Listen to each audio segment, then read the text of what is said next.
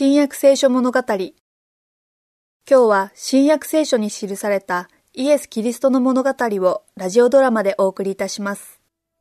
今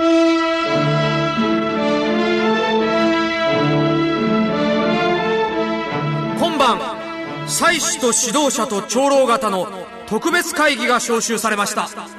集まってください。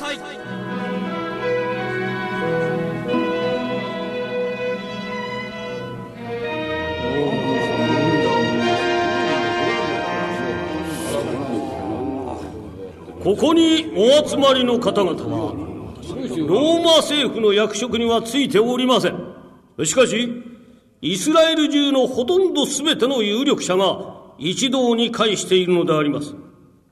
ただし、ニコデモと有馬タヤのヨセフだけは、ご存知の通りの理由で招かれておりません。皆さん、ナザレのイエスがベタニアで行った奇跡をご存知でありましょうか？ラザロ。ラザロはたくさんの証人がおりますからこの奇跡がいかさまでないことは確かであります。ラザロの体は腐り始めておりました。ナザレのイエスには死にも打ち勝つ力があるわけであります。つまり彼は救い主であり神の御子であるということになります。そう、その通りだ。私は神の御子で、何が起こったのイエスは、マリアとマルタの兄弟、ラザロを死から蘇らせました。ラザロは4日間、墓に葬られ、白昼、大勢の目の前で生き返ったのであります。私はサドカイ人だが、今度の奇跡までは私らは特別イエスを憎む気はなかった。しかし、ベタニアでのこの奇跡は一つの警告だと思う。死人の蘇りはありえないことだという我々の理論このナザレのイエスのわずかな言葉で覆されたのだから。世間では我々サドカイ人が学問や聖書や神の力について全く無知だと思うだろう。この男を抑えるには殺すしかないと思う。そう今や奇跡のような出来事や先入観に迷わされてはならないのであります。パリサイ人は蘇りを信じております。ですから、ベタニアの奇跡のためにイエスは救い主だと思い込む向きもありがちですが、これこそ我々パリサイ人が初めから否定してきたところであります。方針を変える時ではありません。彼は、キリストではないという態度を取り続けなければなりません。ああ、賛成だ。賛成だ。賛成だ。賛成だ。イエスには絶えずスパイをつけてあります。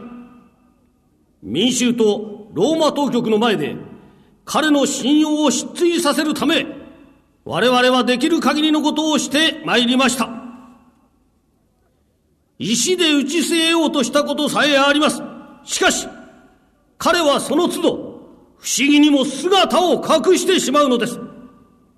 我らの友、サドカイ人と共に、私もこの男を抑える方法は、殺すしかないと思います。反対だ反対賛成する。反対だ私は。反対だ。賛成する。反対反対。わしはみんなと同様、民衆に対する力を失うのはごめんだ状況をよく見て、冷静に結論を下そうじゃないか。わしはイエスが12歳の時からよく知っている。奴は立法の先生方に立ち向かって、先生方が答えられない問題を出したもんだ。その時からわしらはイエスを憎んでいる。奴がわしらの見せかけを暴きおったからだ。わしらの心の醜さを隠していた儀式の仮面を引き裂きおったからだ。奴に復讐してやらなきゃ気が済まん。なぜかって言えばな。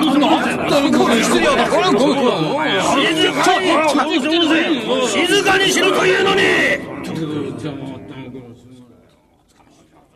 議員諸君、議長として私はここに、カヤパ大祭司の発言を認めます。第三子は誇り高くかつ大胆なお方であり、教養と権威と確信を持って語られる方であります。では、どうぞこれまで述べられたことは真実である。しかし、すべてが真実であろうと、イエスは抑えられなければならない。一人の男が国民全体を救うために死ぬのは正しいことであり、我々にとって好都合である。イエスは厄介者だ。人々を自分に引き寄せて我々指導者の権威を弱めているのだ。そうだそうだその通りだその通りだそうだそうだ数々の奇跡を見ると、イエスが神の子であるかのように思われようが、果たしてそうだろうか民衆が我々への信頼を失えば、国の力は衰えてローマに重複されてしまう。国民全体に比べれば、イエス一人の命が何ほどのことがあろう。イエスがイスラエルの幸福の妨げになるなら、彼を滅ぼすことこそ神に仕える道ではなかろうか。